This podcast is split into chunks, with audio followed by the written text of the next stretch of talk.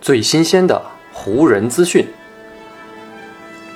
最独到的湖人解析。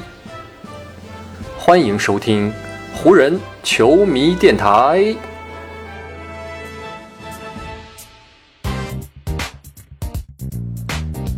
北京时间十月十四日，欢迎各位收听全新一期的湖人总湖人球迷电台。我是各位的湖人球迷朋友戴高乐，感谢各位如约打开这一期的电台节目。虽然常规赛还没有正式打响，但湖人已经吸引了足够多的目光，特别是在这支球队当中的球星，他们的举手投足，还有他们之间的内部关系，往往都会引发很多的关注度。就比如北京时间十月十三号，湖人与森林狼的季前赛当中。湖人的球星威斯布鲁克就已经贡献了好几段在社交媒体上疯狂传播的视频，每一段不管是内容还是背后可以去揣测的信息，都是极为的丰富，也在很短的时间内就占据了媒体的头条，成为很多的网友以及呢球迷们转发的焦点内容。首先呢，咱们先来聊一聊第一段视频吧。这一段视频呢，来自一位名叫迈克尔·莫拉莱斯的网友。他在湖人跟森林狼队的这场季前赛当中呢，坐在湖人队板凳席的后方。比赛正式开打之前，莫拉莱斯呢拍摄了一段视频。视频从詹姆斯被最后一个介绍出场开始，到所有的赛前仪式结束为止。而在这段视频当中，最引人注目的就是湖人队的后卫威少了。他呢，先是在球场上跟詹姆斯打完招呼之后呢，就直接跑回到了自己的板凳席前面。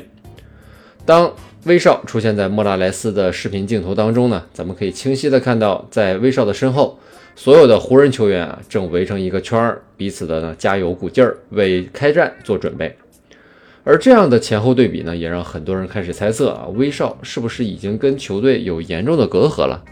连这种比赛开始之前的加油仪式他都不去加入其中了呢？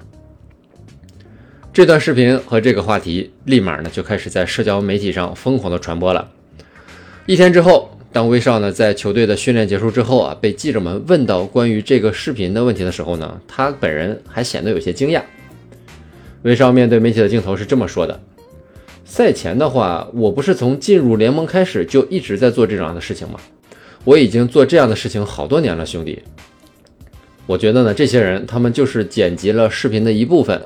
显而易见，互联网呢也就是喜欢这种内容。”他们呢可以按照自己的需要去传播他们想要传播的东西，但我呢还是要说，从我进入联盟开始，我就是一直在做这相同一套的赛前仪式。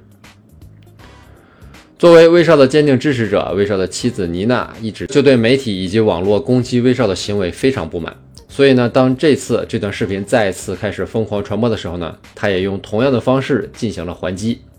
妮娜呢是在推特上面转发了另外一位网友的推文。而这位网友呢，是发布了几张照片和一段视频，内容呢都是威少此前在雷霆以及火箭效力时候的赛前准备。从这些照片以及视频当中也能够看出啊，威少呢的确更加喜欢呢在球队集合的时候啊待在外围。转发这条推特的同时，妮娜还写了这样的一句话：我真的是很失望，他们居然从现在就已经开始这么干了。但就像妮娜所说的啊，这仅仅是一个开始。在这场湖人和森林狼队季前赛比赛的进行过程当中，还出现了另外一个被疯狂传播的视频片段。这个片段呢，来自比赛的直播镜头。在这场比赛打到第三节还有十分零五秒的时候，场上出现了一个死球。此时呢，新加入湖人不久的后卫贝弗利，把另外的几位队友呢喊到自己身边，希望大家呢在场上临时的沟通一下。詹姆斯、戴维斯以及呢朗尼沃克很快呢就围了过来。唯一缺席的呢，还是威少。从这段视频当中可以看出，贝弗利呢还在不断的朝威少招手，也让他过来加入到讨论当中。戴维斯呢还过去亲自跟威少进行沟通，但威少只是呢跟贝弗利击了一下掌，然后呢就双手扶膝站在罚球线两边的抢篮板的位置上，没有加入到这次讨论当中。这段视频呢最早由一位名叫雅各布鲁德的网友上传啊，他在上传的视频当中还配了这样一句。这还只是季前赛啊，我不想去解读太多。但是如果你们让我去解读的话，后面就是省略号了。这样的一条视频啊，加上这样的一段评论，短短的一天时间里已经被转发超过了六千次，点赞数也超过了四万六千次。围绕这条视频的讨论，还是跟前一条一样啊，威少是不是已经跟球队貌合神离了？已经跟队友啊没有话可说了呢？对于这个视频片段啊，如果换一个角度看，也许呢会有不一样的结论出现。这场季前赛除了 ESPN 进行转播之外啊，专门转播湖人比赛的光谱体育网也进行了直播。上面咱们提到的那个视频片段呢，就是 ESPN 的直播片段。而在光谱体育网的直播镜头当中呢，球迷们可以看到另外一个视角。原来在贝弗利召集队友们开这个小会之前啊，威少呢在防守麦克丹尼尔斯的时候出现了一次犯规，所以呢在出现死球之后，他先是呢去跟裁判在交流这个犯规的吹罚问题。然后呢，他又转头看向了板凳席，跟自己的教练组进行沟通。所以在整个过程当中啊，威少都没有注意到贝弗利以及其他几位队友正在那边集合开小会。在训练结束之后的采访当中，威少也是提及了这一点。这条视频当中的内容啊，我当时呢就是在跟我们的教练进行交流，而他们呢也是从中间对这段视频进行了剪辑。我当时呢正在跟教练们讨论这个防守失位的问题。所以呢，我并没有注意到另外的情况。对于自己遭遇的这些情况呢，威少可能也有点见怪不怪了。特别呢是在如今这个社交媒体时代，争议话题的制造和传播，俨然呢已经成为了一门高深的学问，更成为了很多人的流量密码。所以呢，威少也是说，我呢就是在场上努力的打球，做好我自己该做的工作，而其他的一切，包括这些视频，还有呢被那么多人挑三拣四，这么说吧。你可以去剪辑任何的视频啊，去制作任何你想要去制作的东西，这些呢都跟我无关，我也呢不能去批判什么。我知道一点就是，我是一个杰出的团队型球员，我在跟队友们相处这方面从来就没有出现过任何的问题，所以接下来我还是会继续做好我一直在做的这些事情。作为视频的另外一位主角贝弗利呢，在当地时间十三日的训练结束之后，也是接受了采访。直到记者们提到这段视频，贝弗利呢才意识到啊，原来网络上已经有这么疯狂的一件事情发生了。而回忆起当时场上的这一幕时呢，贝弗利却显得还是有点懵懵的。他说啊，如果我不知道某件事情发生了，那我真的没有办法就一件我不知道的事情来发表观点。所以呢，从贝弗利的表态也能够看出啊，不管是他还是威少，显然呢，并没有像视频当中所呈现出来的那样啊，彼此之间出现所谓的隔阂。或者呢，准确点来说，起码暂时湖人的球员之间还没有公开表现出这样的问题。虽然说湖人球员之间的关系还不错，但是呢，如何让威少融入到球队的体系当中，让他在进攻当中发挥出更好的作用，这目前还是湖人队面临的一个老大难问题。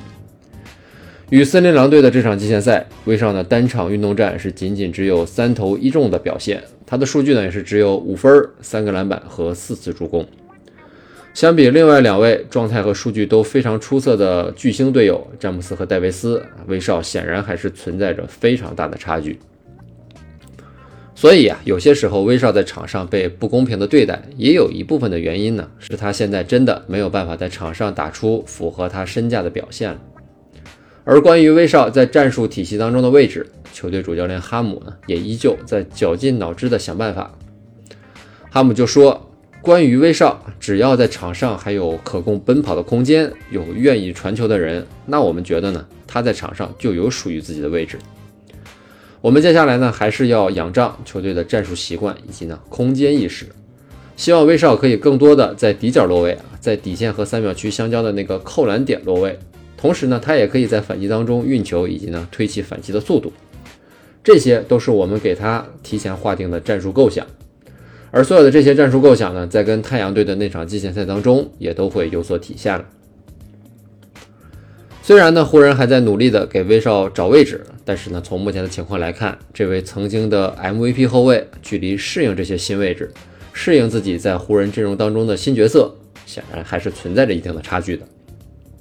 也正是这样的差距，让威少呢，在今后的湖人岁月里，免不了还是要面对类似的局面。去跟更多的质疑以及呢一些歪曲的事实进行斗争。对此呢，威少也是说，在我职业生涯的过程里，这对我来说一直都没有什么太大的变化。我其实呢也已经适应了，在某种程度上习惯了。所以呢，这也是我为什么会对自己可以继续打比赛抱有一种感恩的心态。接下来呢，我还是会继续埋头前进，继续呢在场上争取胜利。至于其他那些额外的东西啊，他们来就来吧。网络上的那些视频，还有一些其他的内容，我真的都没有办法自己去决定。所以呢，我还是上场之后做好自己的工作就行了。在这期节目当中呢，咱们也聊到了威少啊最近这两段非常有争议的视频，以及呢背后的一些隐情。就像我在节目当中提到的，虽然说这个恶意剪辑，同时呢带节奏，在网络上是非常常见的，但是呢这并不代表这种行为就是正确的。不过呢反过来也说，这种现象和情况之所以会出现，也是因为呢威少最近的表现，或者说威少在过去一个赛季在湖人队的表现，真的是没有办法让人感到满意的。所以说到底啊，如果真正的想要杜绝这种现象，威少和湖人最好的回绝方式还是用行动来说话，用好的表现让这些质疑者闭嘴。好，以上呢就是本期节目的全部内容了。再次感谢各位朋友的收听啊，也谢谢你今天的时间。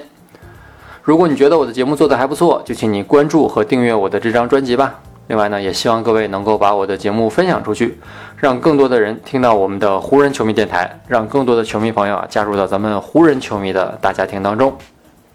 好，那就让我们下一场湖人队的比赛，下一期湖人球迷电台不见不散，拜拜喽。